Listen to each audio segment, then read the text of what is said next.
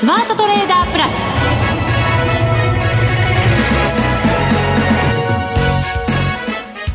ス。全国のリスナーの皆さんこんにちは。内田まさです。この時間はザ・スマートトレーダープラスをお送りしていきます。この方をご紹介しましょう。国際テクニカルアナリスト福永博之さんです。こんにちは。よろしくお願いします。よろしくお願いします。さて日経平均株価大引けですが続落となりました。2か月ぶりの安値ということです、はいそして円安も進んでおります。ですね。はい。えー、まあ本当に過去の経験則からすると円安になってて株価が下がってるっていうのはあんまりなかったんですけどね。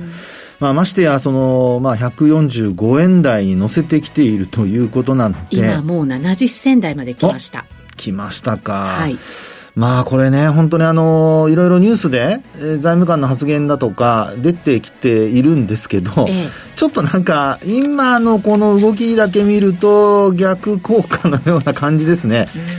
やっぱり145円台で、あ、これあのニュースをご覧になった方はお分かりだと思うんですけど、145円台であのいつでもやる準備ができているみたいな、はい、為替介入スタンバイの状態だと それを言っちゃったもんですからね、まあ、介入入るまではちょっと買おうかみたいな、そんな動きになっちゃってますよね。いや、本当ですね。あの介入できたとしても単独だとあんまり効果がないなんていうふうにもね、言われてますし、ね、金額も限度があるから結構見透かされちゃうんじゃないの？みたいな専門家のね分析もありますけど。そうですよね、えー、まあ、私なんかもあの過去ねその介入何度か見てるのであの単独介入でやっぱりその後々見ても成功したっていうのはなかったのでですね、うん、まあ、そういうところはやはりあの皆さん記憶に残っててお話、ね、出て出てくるんだと思うんですよね。まあ、ただそれがその本当に、えー、日本企業の業績だとかあと、そうですね、あの、物価はちょっとね、あの、上昇基調にあるので、まあ、なかなか、あの、一概にこう、喜べない部分はありますけど、実際にそういったところがプラスに、あの、日本経済のプラスになるのであればね、はい、それは、あの、決して悪い話ではないので、そのあたりが今後、その明確に出てくるかどうかっていうのはちょっと気になるところでありますよね。うん、うん、そうですね。はい。はいえー、今日もいろんな分析いただきながら番組進めていきたいと思います、えー、そして番組ではレギュラー出演者への質問を募集しています。番組パーソナリティの福永さん月1ゲストのマネックス証券吉田さん岡本さんへの質問もお待ちしています。番組ホームページにあるスマトレ質問箱にお寄せください。お願いします。それでは番組進めていきましょう。この番組を盛り上げていただくのはリスナーの皆様です。プラスになるトレーダーになるために必要なテクニック心構ええなどを今日も身につけましょう。どうぞ最後まで番組にお付き合いください。この番組はマネックス証券の提供でお送りします。スマートトレーダー計画、よーい、ドンさあ、それでは改めて日経平均株価大引けですが、159円30銭安、27,153円83銭で引けました。今日は午前中に2万7000円も下回る場面がありました。はい。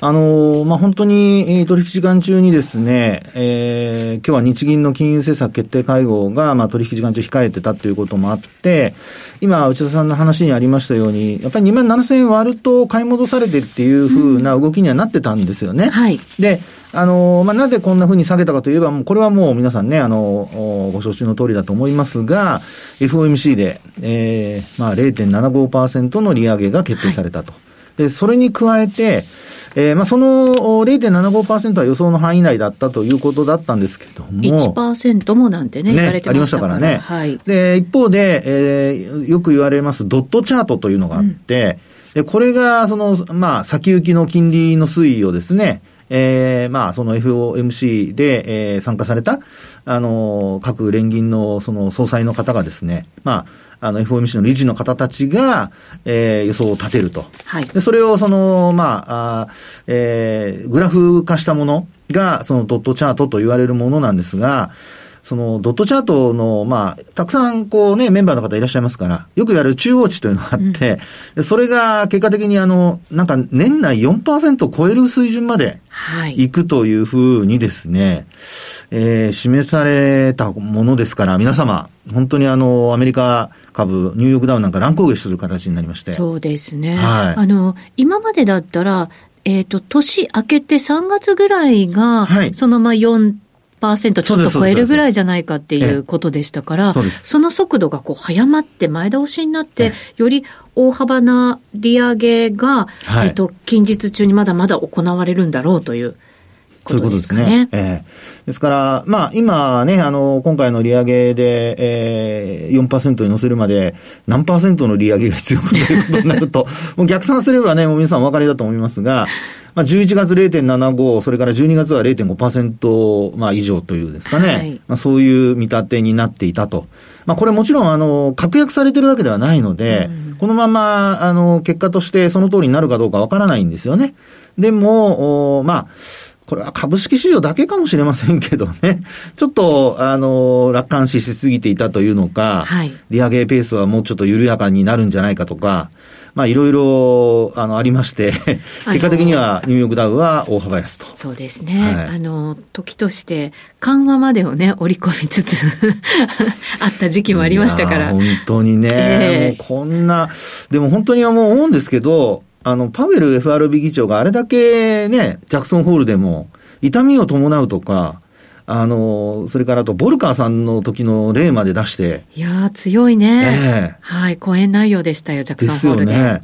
にもかかわらず、なぜそんなに あの、楽観視するのかなという。言ってやってください。いやいやいや。いや、だからそういうことをね、やっぱり、やっぱ人ですから、皆さん、あのね、やっぱ考えによっていろいろ変わるんだとは思うんですけど。あの、あれでしたよね。あの頃も、債券市場と為替市場と、えー、あの、株式市場と受け止め方が全然違うって言ってね。ね言ってましたね、はい。で、株式市場が一番やっぱり楽観的だという話を。してました。ね、してましたよね。はい、まあ我々はね、そういう意味では、やっぱりこう、ちょっと客観的に見ようということでお話ししてましたけど。まあ、慎重派ですから。慎重派ですからね。そうです、そうです。まあ、あの、あんまり褒められてるような気がしないのはなんででしょうか。いやいやいや、いいことですよ。はい、まあ、それでですね、今回、あの、まあ、日本株もですね、大幅下落する場面があったと。はい、で、えー、2万7000円割り込んだりしたんですけど、まあ、やっぱり日銀の、あの、まあ、金融政策ですね、うん、まあ、緩和、大幅あ、大規模緩和をですね、現状維持すると、維持するということで、えー、結果的にその、冒頭話があったように、円安に触れてしまったと。いう形ですね。はい。で、あと、ただ株価の方は、その後にですね、あの、まあ、2万7000割る場面あったんですけど、お昼休みの間に発表されて、その後、買い戻されてという流れになりましたので、まあ、マイナスで続落ではあるんですけど、今日の安値圏からすれば、まあ、多少、あのー、下げ渋って終えたと。そうですね。はい、ちなみに高値が、これもマイナス圏でしたけれど、はい、27,197円ですから、えええっと、今日の引け値よりも40円ほど高いところなんですね。なので、ええ、高値、安値、どっちに近いかって言われたら、高値の方に断然近いんですよ。そうですよね。ええまあ、今日の本当高値圏で終えたと言ってもいいぐらいのところだと思いますけどね。はい、で、そうした中で、やはりちょっと商いなんかを見てみますと、今日は、あの、売買代金の方で、2兆6518億円、うん、売買高の方で11億株ということで、まあ、両方とも膨らんではいるんですよね、昨日より。そうですね。はい。今週の中では多い方ですよ。あ、そうですね。うん、はい。まあ、あの、月曜日お休みでしたから、あれですけどもね、まあ今日までしかないので、明日またお休みになっちゃいますけどもね。そうですね。ええ、3日間しか。本当そうなんですよね。ですから、営業日数少ない中で、もちろん様子見ムードっていうことが、まあ、収書は予想されていたんですけど、まあ、今日は週末、まあ、いろんなイベントがあのあったこととはいえですね、まあ、商いは多少膨らんで終えたとい。うことで、うんはいえー、まあ、値動き的には、その下げ渋ったっていうところは多少評価されるというところだと思うんですよね。で、まあ、あの、ちょっとこう、いろいろ雑白な話になって申し訳ないんですけども、あの、日本株の方でですね、ちょっといろいろとチェックしておきたいところがありまして、はい、で、それは何かというとですね、今日の例えば新安値銘柄、うん、これほら年末に向けて、まあ来週でもう9月終わりますと残り3ヶ月になるじゃないですか。はい、で、その後に、あの、まあ第3、あ、ごめんなさい、第2クォーターですね、中間期の決算が出て、で、えー、第3クォーターに入っていくということなんですけど、さあ、ここでですね、ちょっと今日の新安値銘柄を見てみますと、意外とですね、日経平均採用銘柄がちらほら見られるんですよね。ほう、例えば？例えば、まあ、これいつもっていうか、まあ、前からお話してますけど、東京エレクトロン。うん。これ、寄り付きで今日新安値つけてるんですよね。新、あの、年初来安値。半導体関連。はい。うん、それからあともう一つは太陽誘電ですね。太陽誘電。はい。こちらも年初来安値。うん、それからあと沖電機。これも午後に入って今日年初来安値。これは225採用銘柄のなんかね、はい、入れか入れ替えか。入れ替えで沖電機の。ね、ね、それもあるかもしれないですね。はい、やりますね。えー、で、あともう一つですね、例えば、えっと、今見る限りだとそのぐらいですかね、目につくところで見ますとね。はい。えー、ということなので、まあこれ、ちらほらその年初来安値銘柄が、あの、日経金採用銘柄に出てきているっていうところを見ますと、やはりですね、あのーまあ、やっぱり売り圧力が、やっぱりなかなか弱まってないというような、そういう状況かと思われるんですよね。はい、で、一方で、新高値銘柄と新安値銘柄の数を比較しますと、はい、あの、もう圧倒的にやっぱり新安値銘柄の方が多くて、で今日新高値銘柄っていうのは数えるほどしかなくてですね、はい、ETF なんかを除くと、えー、全部で2、4、6、9銘柄ですね。本当にすぐに数えられる 数しかないですね。プライムで。プライム市場ですよ。はい、はい。東証プライム市場でということですね。はい。まあですから、あの、値動き的には、今日新安値の方はちょっとごめんなさい、数えられないので ごめんなさい、数えてくればよかったんですけども、あの、ETF を除いてもですね、もう圧倒的に新安値銘柄の方が多くなっている状況ですから。違いは明らかと。ですね。で、これやっぱりね、逆転し始めたのが、あの、高値をつけたのが、あの、9月のですね、これ、えっと、13日なんですよね。はい、9月は。はい。で、そこから、あの、これまあ CPI ショックで株価下落して、で、その後、揉んでたところ、あの、まあ、日経平均で言いますと、まあ、トピックスだと1950ポイントぐらいなんですけど、日経平均で言いますと、だいたい2万8000割ったとこぐらいからですかね。はい。えー、新安銘柄の方の数がだんだんやっぱ多くなってきていて、今やっぱりちょっと増加傾向なんですよね。えー、ですから、あのー、まあ、皆さん、えー、割安っていう部分が頭に、あの、どっかにあるんですよね。PR がまあ、まあ、12倍台の、あの、半ばぐらいですから。はい。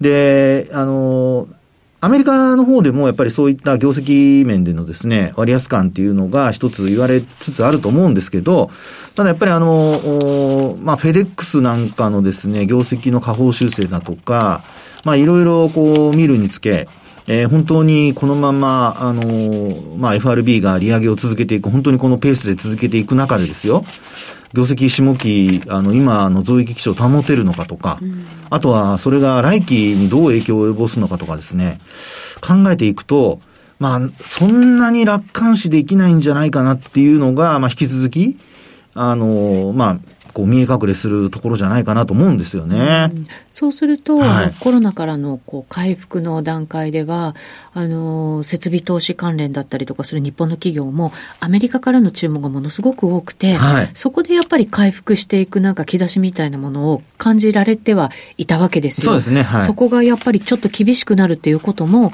考えておかなきゃいけないということになりますよね。そうですよね。ですからアメリカのその受注っていうのが、うん、まあ言ってみればその利上げと連動しているわけで逆比例というんでしょうかね。はい、利上げすればその分減るっていうパターンになると思いますので、えー、それが本当に、あの、状況として、えー、日本企業にどれだけ影響を与えるか。で、本当にあの、そうした、えー、景気後退懸念というのが、もう本当あの、えー、単なる心配だけで終わってくれればね、何の問題もないので、とにかくインフレを抑えるっていうことが、あの、FRB の今の、あの、目標っていうことになってますからね。はい。その辺をしっかりと、あの、まあ、えー、実際にこう行いつつ、株価としては、まあ、値を保つというのは理想的なんですが、まあ、本当にそうなるかっていうところでですね、えー、半導体関連だとか下がってるところ見ると、まだやっぱり金利の上昇っていうのが、えー、続くっていうことがですね、まあ半年先を見ても、底打ちしないっていうのはちょっと気になるところなんですよね。そうですね。プラスだから、景気先行型のね、銘柄が売られてるっていうことになりますから。はい、成長株ですからね。そうですよね。はい、そうすると景気後退の幅、どのぐらいなのかっていうところも、やっぱりまだまだ懸念材料ですよね。そうですよね。ねですから、今回の中間決算は、まあ、もちろん来週までまだね、あの、9月ありますけど、日本企業の中間決算というところで見ると、えー、その為替のプラスアルファもそうなんですけど、一番やっぱり見なきゃいけないのは、本当に売上高がきちんと、あの、伸びてるかどうか。そうですね。ね。えー実際のその本業のとこですよね。で、それがやっぱりこう少し落ちてるとか、まあトータルでは円安も含めて業績良くなってたとしてもですよ。はい。あの、まあ、あ売上の本業の部分が伸びてないとか、あるいはちょっと減ってるとか、まあそういう話になってきますと、もう投資家割安とは言わなくなってくると思いますので、えー今回の決算っていうのはそれぐらいのところをですね、細かく見ていかないと、中身ちょっと、あの、見落としちゃう可能性があるんじゃないかなと。そうですね、え輸出関連に関しては、だからトップラインですよね。売上がどうなってるか。で、あと、輸入してる企業っていうか、内需型の企業っていうのは、やっぱり利益がどうなってるかっていうところですよね。えーまあ価格転嫁ね、本当できているかどうかっていうところもポイントありますしうん、まあ日本の場合は、その海外と違ってステルス値上げっていうのをね、結構やってますからね。してますね。もうね、最近私、あるところの飲み物を見ていると、はいこれあの、うちの、あの、まあ、妻にもちょっと話したんですけど、ペットボトルあるじゃないですか。はい。で、置いてあったんですよね。お店の、あの、棚のところに。はい。で、あれ誰か飲みかけのやつ入れてるのかなっていうぐらい、減ってるんですよ。ええそんなことあります？気づいてないでしょ気づいてないです。見たら、これまで 500ml だったじゃないですか。はい。470ml に変わってるんですよ。そんなに微妙に。微妙に。でもね、あの、私よくその棚に陳列してあるものって、やっぱこう、まあ変な話、いろんな、あの、えー、悪いことする人もいるじゃないですか。ね、棚にこう出したやつまた入れたりとか。一口飲んで戻しちゃったり。それはいいと思いますけど、でも、やっぱりね、そういう意味では僕は買うときすごく気をつけてはいるんですよあ。そうなんですね。そうそう。だって、ね、そんなので、なんかなったら嫌じゃないですか。で、それで、いつも飲むものなので、はいで、またね、それがね、あんまり言うとちょっと語弊があるので言いませんけど、ちょっと特徴的な、あの、わかりやすいんですよ、その、えーすえー水準が。中に入ってる水準が。量量が、内容量が。内容量のはい水準が、うんその、えー外装と比較して、あれ、ここまであったのに、あれ、今回ここみたいな。皆さん、あの、どことは言いませんが、これね、一社だけじゃないんですよ。え、本当ですか？ええ。僕ね、見たら、あの、もう、あの、ちゃんと容量書いてあるのは別ですよ、大きく。で、そういうところがあるので、ええあの、一部、まあ、同じ会社の飲料かもしれないし、ちょっとそれは、あの、確かめてないんですけど、でも何種類かありました。そうですか。はい全然意識しなかったですね。いやーですからね、本当ね、ステルス値上げに戻しますけどね、話を。そういうことをや情報番組かと思いました。そういうふうにですね、ええなってる、あの、ところでですね、はいまあちょっと利益率を下げないようにしてるとか。っていう部分もあるんじゃないかなとい。や、でもね、それやってても、利益率下がってますからね、やっぱりね。だとすると、はいやっぱり、あの、投資という観点からすると、うんまあそこで利益率が下がってるっていう会社は、やっぱりあの、価格転嫁しないと、そうですね。取り返せないですよね。この9月に上げてきて、また10月にもね、いろんなものが、あの、値上がりしますから、はいそれで利益率がなんとか保ててるかどうかですよね。そうですよねうんまあ、なので本当にですね、まあ、あの、少し、えー私の経験からお話をさせていただきましたけども、あの、まあ、皆さんそこは別にあの、確かめる必要はないので。ちょっと見ちゃいそうですよ、いやいやコンビニとか行ったら。気づかなければ気づかないんで、それでいいのでですね、いつも通り飲んでいただければいいんですけど、はいまあ、ただ、あの、まあ、えー輸入している会社さんにとっては、うんあるいはあの、製造業でね、はいあの、内需型の製造業に関しては、やっぱり価格転嫁できてなくて、利益率が低下してるっていうのは、あの、コスト高の場合はですね、円安がやっぱりちょっと影響してるっていうことも考えられますのでね。そうですね。またこれだけ急激に進んできてますから、はいそうするとやっぱりこう、ね、商品なんか海外で作ってまた輸入するみたいになってると、企画としてはその前の水準でね、いろんなこう企画立ててるわけじゃないですか。そうです入ってくる頃にはさらに円安になってたりとかすると、ねやっぱり赤字になっちゃいますからね。ね。それだけで、はい。もうそこであの工程を変えないといけなくなっちゃうっていうね、う形になりますから、それなかなかスムーズにはいかないので、えー、まあ、いずれにしましても、そういうところまで今回の決算は見ないと、はい。まあ、株価の、あるいは投資の、あの、本質的な判断というのはちょっと難しいかもしれませんから、まあ、すいません、この番組、重箱の隅をつつくようなことばかりを言って申し訳ないんですけど、本当にそういうところをですね、うんぜひ気をつけていただきたいなと。そうですね。はいでも、期末じゃないですか。はいね、そうすると、いや、その次の期もちょっと心配になりますね。そう3クォーターのところもね。そうするとね、株価は今割安だと言ってても、わからないじゃないですか。上がりにくくなりますね、はい、一段と。なんかね、日本が相対的に強いじゃないなんてずっと言われてましたけど、ね、どうなんでしょうね。言われるために僕はちょっと、ちょっとドキドキするんですよ。本当かなと思って。そんなことはないだろうと思ってらっしゃる。いやいやいやいや、まあこれからそれ結果がわかるというところですけどね。はい、本当そうですね。一段とちょっと業績のところと、この先行きをね、企業がどういうふうに考えているのかというのをしっかり見ていかないといけない、まあ、秋になりそうですね。そうだと思います。はい。わ、はい、かりました。以上、ここまでは、スマートトレーダー計画、用意ドンでした。続いては、マネックス証券からのお知らせです。投資家の皆様、マネックス銘柄スカウターをご存知ですか？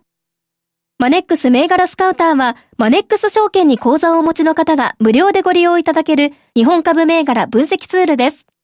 マネックス銘柄スカウターでは、売上高や営業利益など重要な業績指標を過去10期以上にわたりグラフ表示することができます。自分でデータを整理する手間をかけずに、長期的な視点で企業を分析することが可能です。また、マネックス銘柄スカウターには、10年スクリーニングという機能がございます。通常提供されているスクリーニング機能は直近の通期業績や今期の会社予想などを対象にすることが多いのですが、10年スクリーニングなら過去10年間の業績や直近の四半期業績での銘柄選びが可能なので、長期視点で自分に合った銘柄を探し出すことができます。さらに、マネックス銘柄スカウターはスマートフォンへの表示最適化も行っているので、外出先などでも場所を選ばずスムーズに銘柄分析を行っていただけます。また、マネックス銘柄スカウターの活用術も、マネックス証券のセミナーやホームページで紹介していますので、ぜひご覧ください。マネックス銘柄スカウターは、マネックス証券に口座を開設いただくと、無料でご利用いただけます。マネックス証券の口座は、無料で開設できます。日本株投資の強い味方、マネックス銘柄スカウターをぜひお試しください。マネックス証券での取引に関する重要事項。マネックス証券が扱う商品などには価格変動などにより元本損失、元本超過損が生じる恐れがあります。投資にあたっては契約締結前交付書面、目論見書の内容を十分にお読みください。マネックス証券株式会社、金融商品取引業者、関東財務局長、金賞第165号。スマートトレーダープラス。今週のハイライト。